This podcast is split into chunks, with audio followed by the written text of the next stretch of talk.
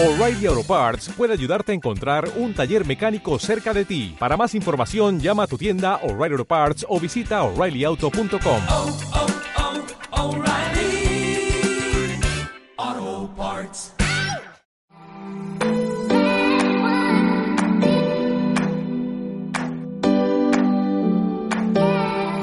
Más de uno Puerto Llano, con Roberto García Minguillán. Pues cuando son las 13 horas y 24 minutos del mediodía, pues momento para conocer las impresiones de todos los grupos políticos, como es el grupo IBER, y para ello pues contamos con la presencia de María José Linde, que bueno, pues nos va a analizar pues eh, lo que ocurrió, lo que bueno, se debatió en la última sesión plenaria. María José, en primer lugar, eh, muchas gracias por venir y todo un placer entrevistarte. Lo que es un placer es venir cada vez que me llaméis.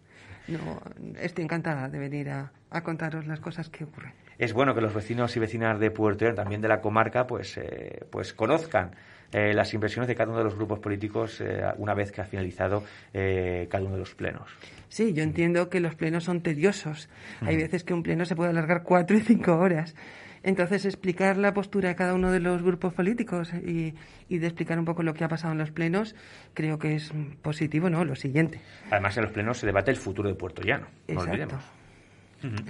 Pues en primer lugar, pues hay varios temas que vamos a tratar, pues sobre, por ejemplo, sobre los el inicio de los trámites de la reapertura del centro de ocio de la dehesa Boyal. ¿Cuál es la postura del, del grupo IBER al respecto? Nuestra postura es que ah, ese, ese centro de ocio, que en un pasado estuvo muy bien, se hacían muchas actividades, había tirolinas, coja de nuevo esa ese cariño que había por ese centro y, y- y Que estaba lleno de actividad, estaba lleno de actividad, estaba lleno de, de cosas, y iban colegios, iban... Entonces es muy positivo que, que eso se vuelva a reiniciar.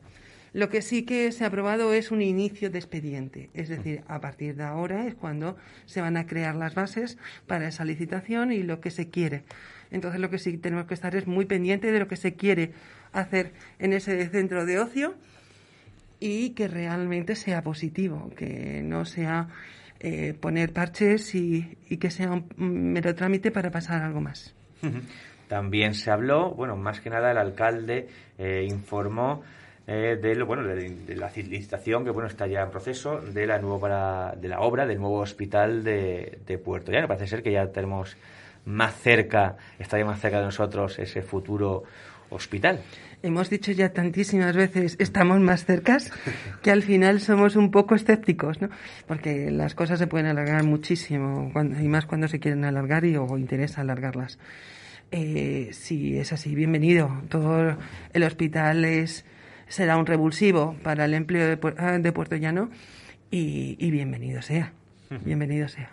María José, aunque estemos en, en verano, llueve poco, pero siempre el agua está muy presente en los plenos de Puerto Llano. para, para desgracia de los habitantes de Puerto Llano. Nosotros, por supuesto, no hemos, no hemos aceptado ninguna subida del agua. Sí que es cierto que nos han dicho que, que es un compromiso en el, eh, dentro del contrato, pero sin embargo ese compromiso no se cumplió el año pasado y no pasó nada. ¿Se llegó a un acuerdo? ¿Por qué no se llega a un acuerdo en este año? Los contratos se cambian, los- eh, se pueden llegar a pactos, se pueden hacer cosas y el precio del agua en Puerto Llano ahora mismo es el más caro del mundo mundial, como se suele decir, es carísimo. Entonces, intentar subir ese 0,296 me, nos parece un- una barbaridad. Cuando además hay beneficios que dicen, sí, es que esos beneficios van a ir, caray, pero vas a tener beneficios además subiéndole el precio del agua a los habitantes de Puerto Llano, no estamos de acuerdo. Y así lo hemos hecho ver en el Pleno. También bueno, se aprobó también la, lo que es bueno, las próximas fiestas locales que va a tener en la ciudad de Puerto Llano, acordándose que será el 6 de mayo, coincidiendo con la Feria de Mayo, y el 8 de septiembre, que bueno, eso ya es eh, fijo, esa fecha fija, como es el Día de la Patrona.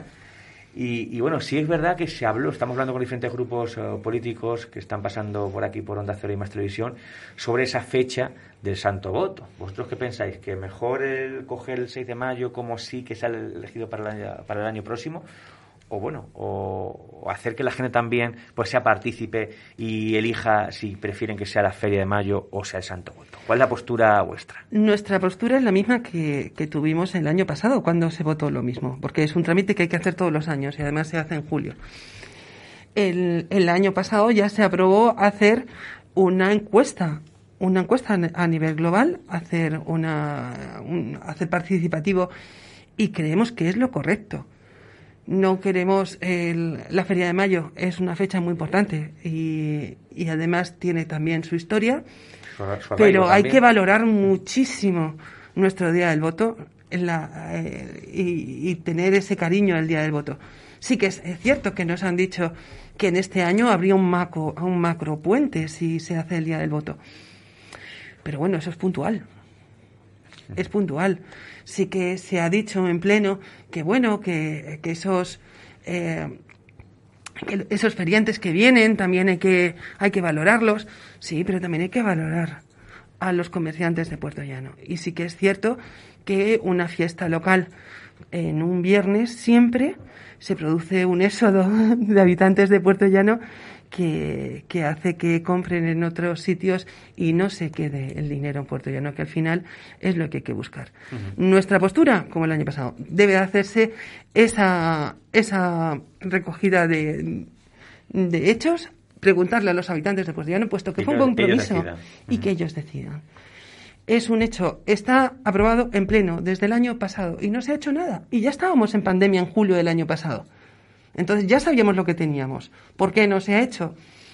No sabemos. La sensación es que hasta que no les llega el comunicado de que tienen que comunicar el día de la fiesta local, no se empiezan a mover. Mm. Esta sesión plenaria fue la primera que presidió el nuevo alcalde, Adolfo Muñiz. Eh, ¿cómo, ¿Cómo se dio ese primer pleno? Bueno, es un pleno más. Lo que tenemos que valorar no es precisamente cómo se dan, sino qué gestiones se van a hacer a partir de ahora.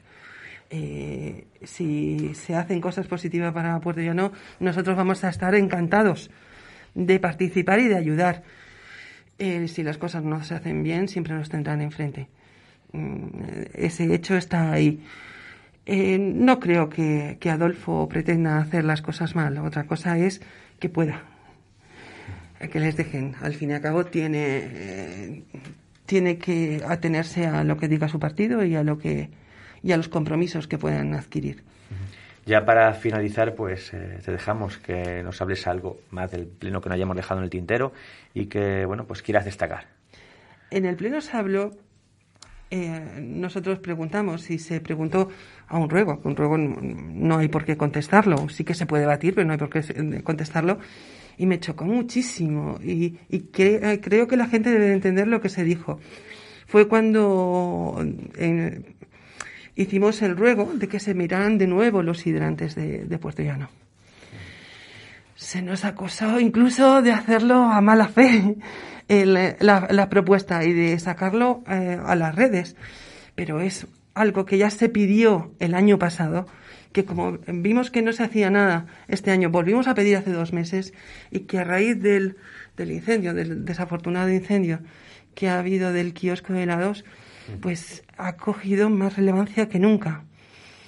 Me pareció mm, el que eh, el que nos dijeran que cómo sabíamos eso cuando ni ellos mismos lo sabían, ni, ni siquiera la empresa de aguas, nos chocó. Yo creo que no tienen muy clara la, la teoría de la acción política. Lógicamente la acción política primero tiene que nacer de un pensamiento y después de un conocimiento. Y un conocimiento no sales a la calle, eh, no, no lo tienes si no sale a la, a la calle, no investigas, no buscas la información, no averiguas, no hablas con la gente. Desde los despachos esa información no se obtiene. Y después acción. Yo creo que este equipo de gobierno peca mucho de inacción. Ya veremos a ver cómo, cómo continuamos y cómo, cómo se desarrollan los hechos. Yo creo que se dijeron cosas, cosas graves, como que los hidrantes eh, tienen una segunda, una segunda llave de paso y que por eso no funcionan, pero los bomberos no tienen la llave de esa segunda llave de paso. Y ahí en pleno se reconoció que, que sí, que se les va a facilitar, pero hasta ahora no la tenían.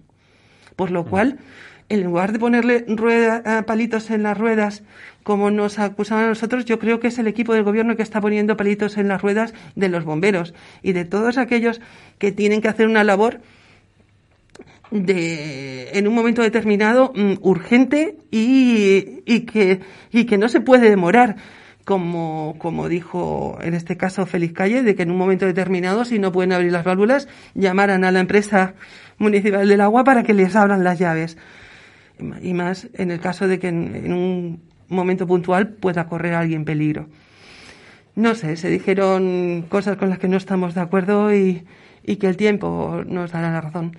O no.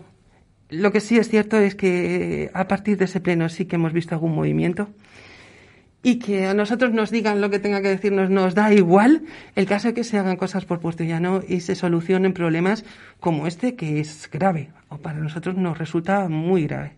Así es, pues María José Lindeo, todo un placer tenerte con nosotros del grupo Iber. Y nada, hasta la próxima entrevista. Francisco será muy pronto. Encantada de estar aquí cuando me veáis. Muchísimas gracias, un placer. Hasta luego.